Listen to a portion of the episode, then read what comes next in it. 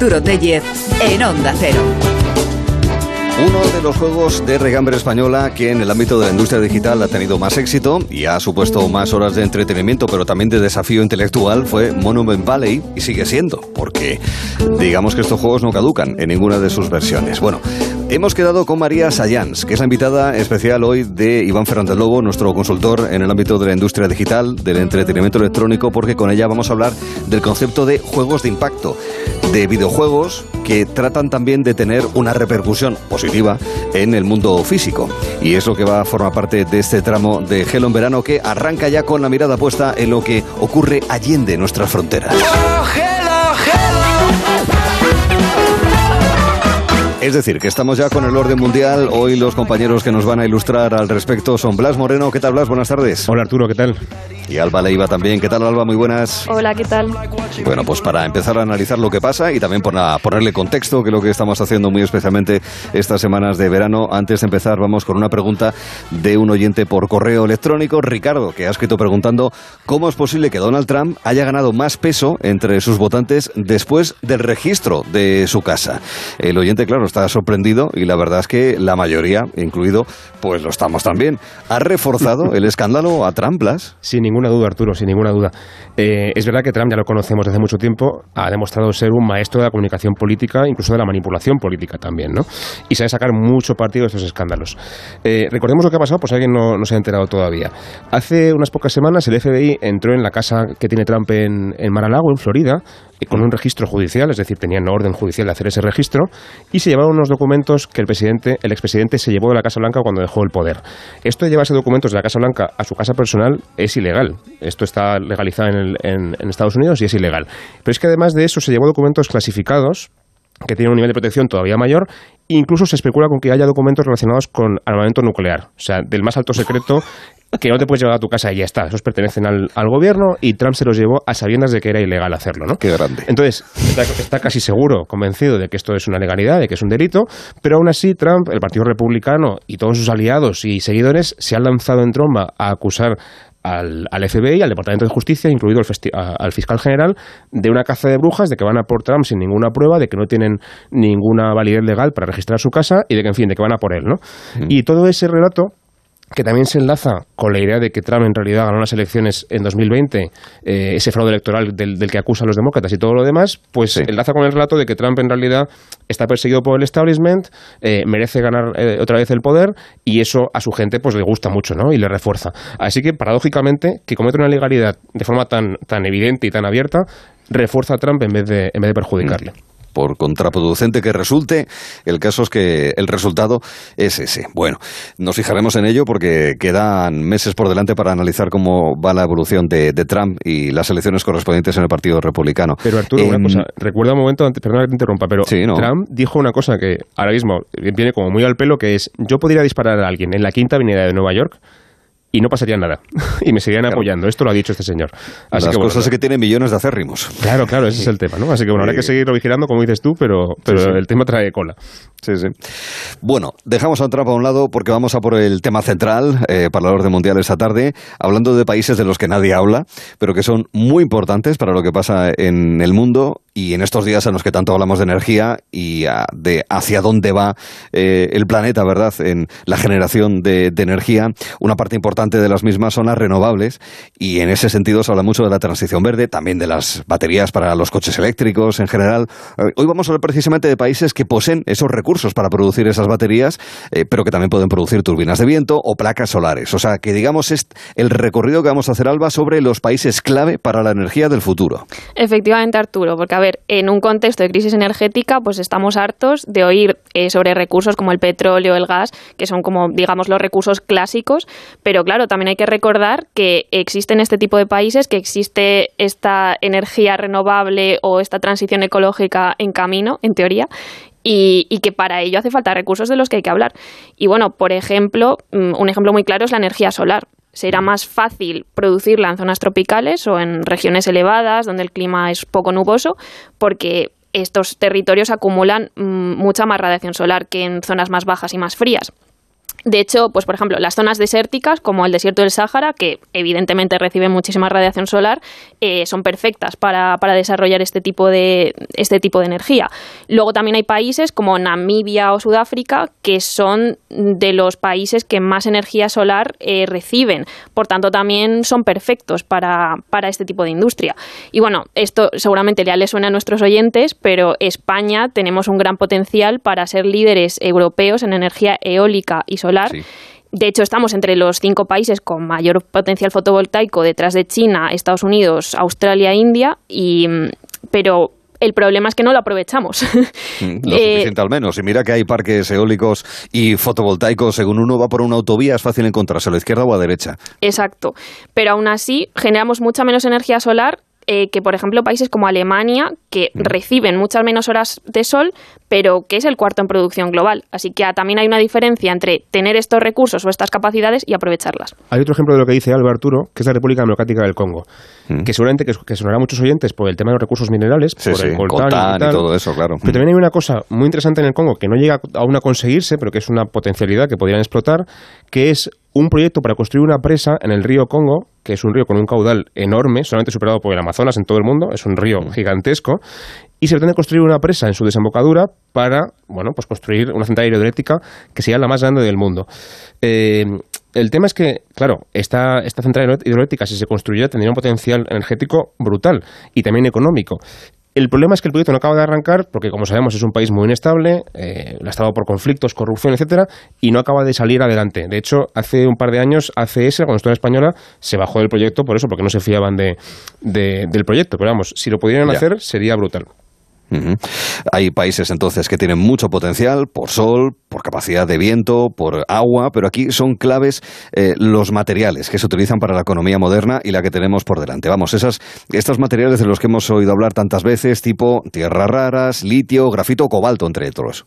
Claro, porque al final bueno, estos son recursos clave y históricamente sí que es cierto, como decía antes, eh, los más poderosos ha sido el petróleo y eh, lo, asociamos con países, por ejemplo, como Arabia Saudí o los países del Golfo, que ese recurso es lo que les hace poderosos. Pero con la transición verde, repito, los países protagonistas del gran juego geopolítico, aunque esto suene un poco como al RISC, eh, van a pasar a ser otros y también hay, y hay que prestarles atención. Y sí, cada vez son más importantes las materias primas que se usan para producir energías más limpias o para las baterías eléctricas, eh, para los móviles, para la tecnología. Y los países que posean estos recursos y que también, repito, tengan la capacidad de, aprovecharlos, pues van a tener mucha influencia y poder. Así es.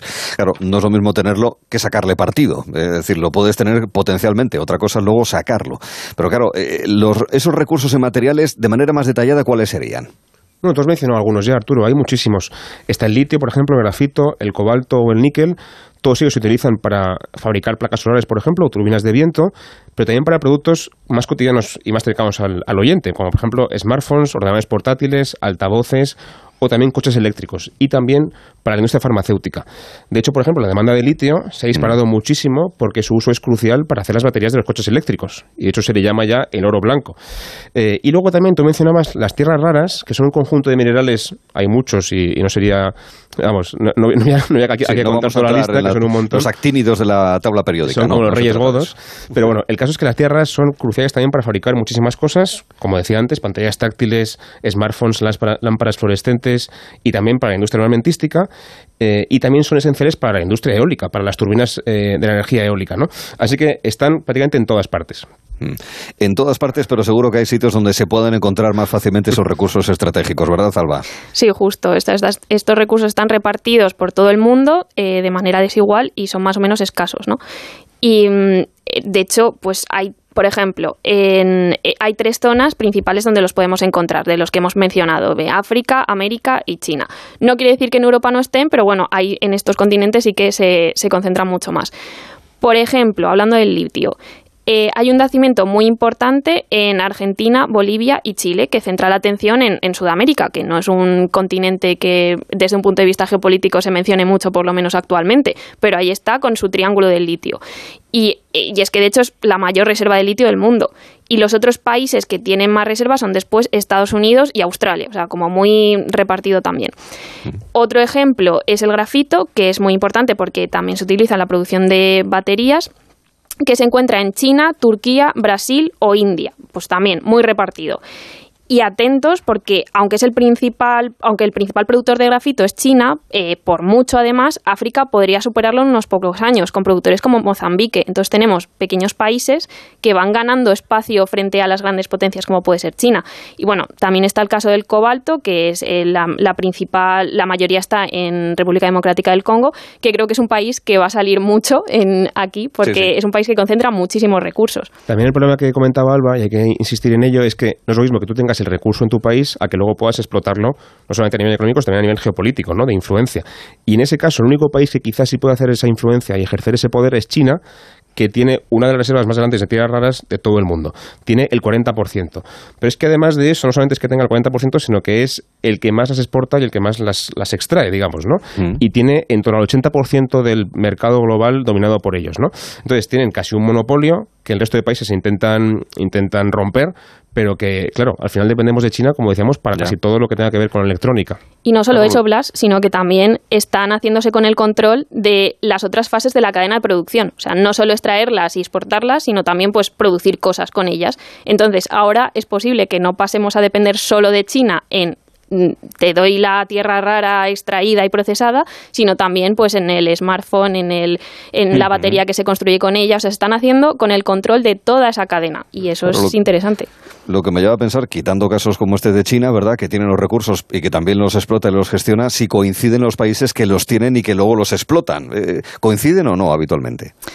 No, no son los mismos y este quizás es el tema más importante. O sea, ¿quién? Porque al final da igual que tú tengas un recurso si no, si no, lo, no lo dominas, si no lo controlas, si no te beneficias de tenerlo, ¿no? Y al final quien lo domine, pues es el que corta el bacalao, lo has dicho así mm, rápidamente. Eh, eh, y bueno, China, pues de nuevo con China se ha dado cuenta de esto y su estrategia ha sido hacerse con el control de estos minerales tan importantes para la economía moderna. Ya lo decíamos antes con, con las tierras raras, tiene el monopolio de extracción, también se está haciendo con el control de la cadena de suministro, pero es que además eh, está, eh, eh, están buscando en otros países para invertir en minas, para invertir en explotaciones. Entonces, no solo domina su propia industria interna, sino también la externa, o está intentándolo. Y a nivel de renovables, Arturo, también es muy interesante que hablamos siempre del Golfo, de Rusia, etcétera, con el tema del gas o el petróleo. Quizá dentro de 10-15 años empecemos a hablar de China como un proveedor de energía a nivel global porque no solamente tienen el recurso, como decía Alba, también lo producen y están produciendo en torno al 70% de los paneles solares del mundo. Estados Unidos ahora mismo para poner placas solares se tiene que comprar a China, que se supone que es su archienemigo geopolítico. Y también producen el 80% de las baterías de, de, ion de litio de todo el mundo. Es decir, que tienen un plan muy importante, muy grande para avanzar en esa transición energética, y el resto de países del mundo, como es lógico, pues han empezado a preocuparse por esa historia, porque no podemos depender ahora de Rusia y pasado mañana de China, sería el mismo error otra vez. Así que, por ejemplo, Australia se ha puesto las pilas y ha empezado de nuevo a relanzar su producción de tierras raras, porque sabe, aparte de que hay un negocio, también hay un interés geopolítico en no depender de China. Claro, eso también es importante, todos esos factores. Y hay otro factor que a mí, sinceramente, es que me lleva dando vueltas a la cabeza desde hace tiempo con ese tema, porque claro, transición verde, pero al mismo tiempo para conseguir estos materiales, en fin, hay que hacer unos furacos, unos agujeros en el suelo, una extracción minera de primera magnitud, es decir, nada es inocuo y eso también tiene impacto ambiental, ¿no es así, Alba? Exacto. Y al final, eh, es una de las cosas, de hecho, que ha impedido que Europa produzca y extraiga sus propios minerales, porque a los europeos no nos gusta tener una mina súper contaminante eh, al lado de nuestra casa, que no es exactamente así, ¿no? Pero mm, un poco eso. De hecho, en inglés esto es un fenómeno que tiene nombre, que se llama Not in my backyard, que es no en mi patio trasero. O sea, a mí que no me construyan una mina en mis inmediaciones o una industria contaminante, pero requiero ese, ese recurso, lo necesito, lo exijo y entonces lo, lo, lo, mando a otros países de donde los traigo. Y eso es, eh, eso es muy problemático porque al final lo que hacemos es dañar el medio ambiente de otros países donde sí que se extraen nuestras materias primas, que no suelen tener una legislación tan, tan estricta, por ejemplo, como la de la Unión Europea. Y bueno, el mejor ejemplo, de nuevo, ya he dicho que iba a salir mucho en este programa, es la República Democrática del Congo. Extraer cobalto en las reservas del Congo, como decíamos antes, no es fácil. Y el impacto socioambiental es muy dañino, no solo por la corrupción o por la inestabilidad del país, sino porque pues, daña mucho eh, los ecosistemas de la región. Y bueno, por poner otro ejemplo, volvemos a China con las tierras raras, que es, un, es, eh, su extracción produce muchísimas aguas radiactivas, eh, muchos residuos que son muy contaminantes para para el territorio y para la población. Y eso, aunque China tiene grandes yacimientos, está impulsando a buscarlo en otros países para asegurarse ese monopolio, pero también para proteger a su propia población, porque mm. tiene territorios enteros donde la gente está muriendo de cáncer por las minas de tierras raras. Y que empiezan a, quejarse ya ante el gobierno y que no quieren, evidentemente, morir o vivir de esa forma, ¿no? Y luego hay también un par de problemas más eh, que también conciernen mucho a los grupos ecologistas, que es, primero, lo limitado de los recursos que hay, por ejemplo, de litio, que no son infinitos, con lo cual a lo mejor no tenemos para baterías eléctricas para todo el mundo si quiere tener un mm. coche, ¿no? Y también el tema del reciclaje. Esas baterías son muy difíciles de reciclar e inevitablemente van a generar residuos también. Igual no son a la atmósfera, como el CO2 del petróleo, pero que también se van a tener que tirar a vertederos o alguna otra cosa, ¿no? Entonces, es un tema como mínimo delicado y que el debate hay que tenerlo porque no es tan fácil como simplemente decidir pasamos a transición verde y ya está. Hay más cosas que, que discutir ahí. Mm, muy bien. Pues ojo con todos esos temas porque, insisto, nada es tan fácil como en principio se puede llegar a presentar. Hoy abordamos cuestiones de actualidad. Me ha llamado la atención, es verdad, que se reanudan las relaciones diplomáticas entre Israel y Turquía después de 10 años de conflicto. Pero a ver, ¿por qué se llevaba mal? Pues sí, han vuelto sus respectivos embajadores tras años de desencuentro. O sea, ya hay una embajada abierta en Turquía y de Israel y, y al revés. Y la razón de que rompieran sus relaciones pues giraba en torno de, el apoyo de Turquía a la causa palestina, pues clásico motivo por el que Israel tiene desencuentros con otros países. Pero parece que ahora pues han sabido ignorar estas diferencias y bueno, con esta reconciliación pues lo que buscan es cooperar más en materia energética, de seguridad y otros temas estratégicos que puedan beneficiar pues a uno o a otro. Y bueno, de hecho hay quien especula que es posible que cierren un acuerdo que permita a Israel transportar gas a través de Turquía a Europa, lo cual pues acabaría beneficiando a Europa. Ahí también hay, volvemos a la crisis energética actual, ¿no? Pero es que realmente la importancia de la reconciliación va más allá, porque lo que demuestra es que Turquía está sabiendo jugar muy bien al juego geopolítico, ¿no? A ese risk, eh, si quieren los oyentes. Y es que eh, Turquía, pues no solo se ha reconciliado con Israel, sino que, pues también, por ejemplo, como vimos en junio con la OTAN, pues primero veto a Finlandia y a Suecia para que mm, eh, cedan en las cuestiones de, en su apoyo tradicional a los, a los kurdos. pero poco después también se reúne con Rusia y con Irán para tratar la guerra de Siria, pues porque son los tres principales actores en ese conflicto. Luego también a raíz de Irán pues se reúne con Arabia Saudí y Emiratos Árabes para hacerle contrapeso. Entonces está jugando a todas las bandas y, demuestra muy bien pues hacia dónde va ahora eh, la situación geopolítica actual de que las antiguas rencillas ya no importan tanto y lo que importa es eh, posicionarse bien en, este mundo. Y de hecho, sí, en la, y en la guerra de Ucrania, a Erdogan lo hemos visto en más de una ocasión eh, con diferentes tipos de reuniones. Hablando de la guerra en Ucrania, relacionado con Rusia, el asesinato de Daria Dugina, hija del pensador ruso Alexander Dugin, muy pro Putin por lo visto, murió por una explosión en el coche de su padre. Es posible que la bomba fuese dirigida a él. De esto que sabemos, Blas, ¿a quién querrían matar en realidad?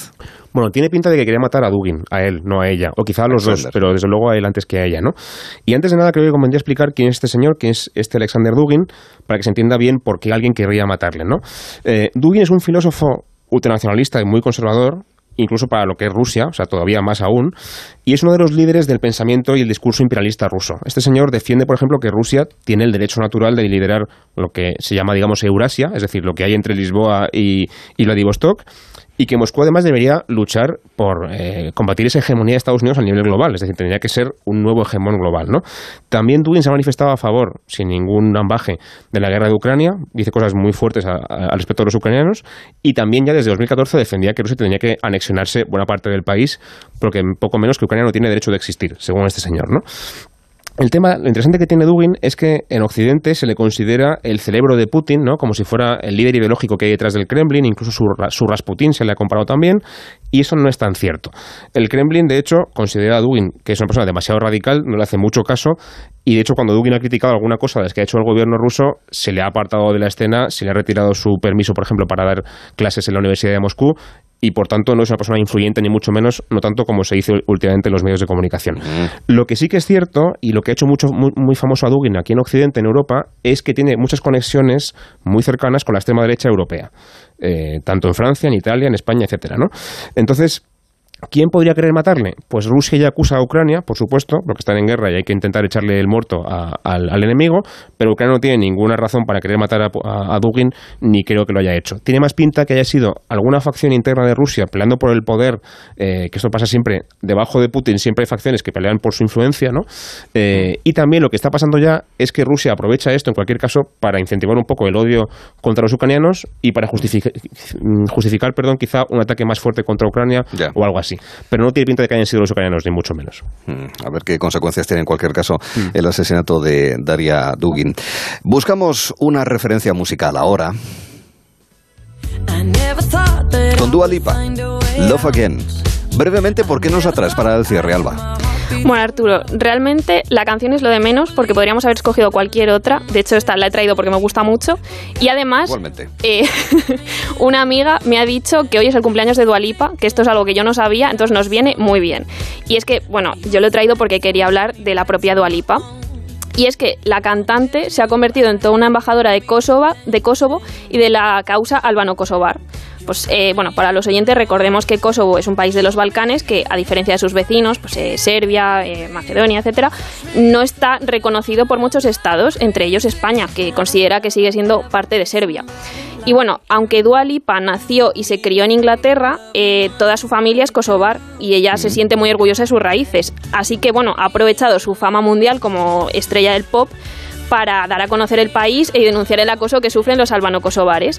De hecho, bueno, se ha llevado bastantes críticas por ello, porque publicó como un mapa de la gran Albania, entonces, bueno, la llegaron a llamar fascista y de todo por, por Twitter, Sí. pero es que realmente su influencia no es tontería. Ha logrado poner a Kosovo en el mapa de la música internacional gracias a un festival que, bueno, casualmente organiza su familia y en el Sí. que ella actúa todos los años.